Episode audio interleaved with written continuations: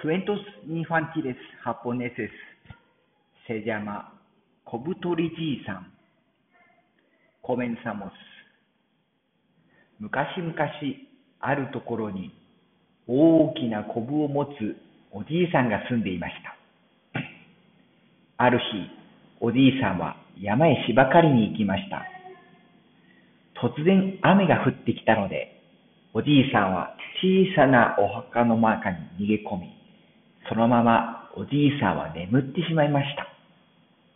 お堂の外の賑やかな音で、おじいさんは目を覚ましました。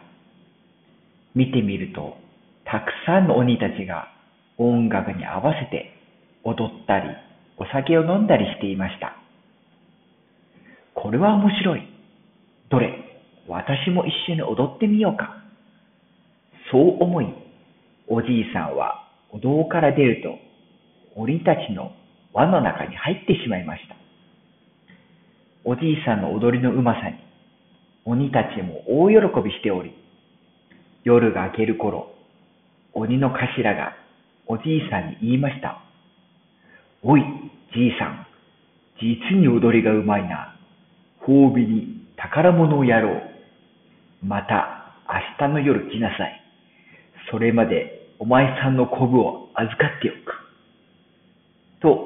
言って、鬼はおじいさんのコブを取ってしまいました。おじいさんは家に帰ると、今日のことおばあさんに話しました。ところが、隣に住んでいる意地悪じいさんが聞いていました。意地悪じいさんにも大きなコブがついていました。次の夜、意地悪じいさんはお堂に隠れると鬼が来るのを待ちました。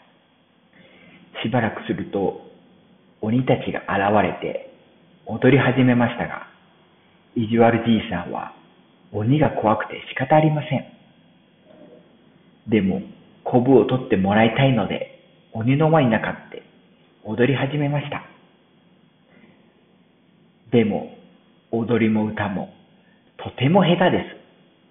鬼たちはとても怒って、やめろやめろ全然うまくいかないじゃないか。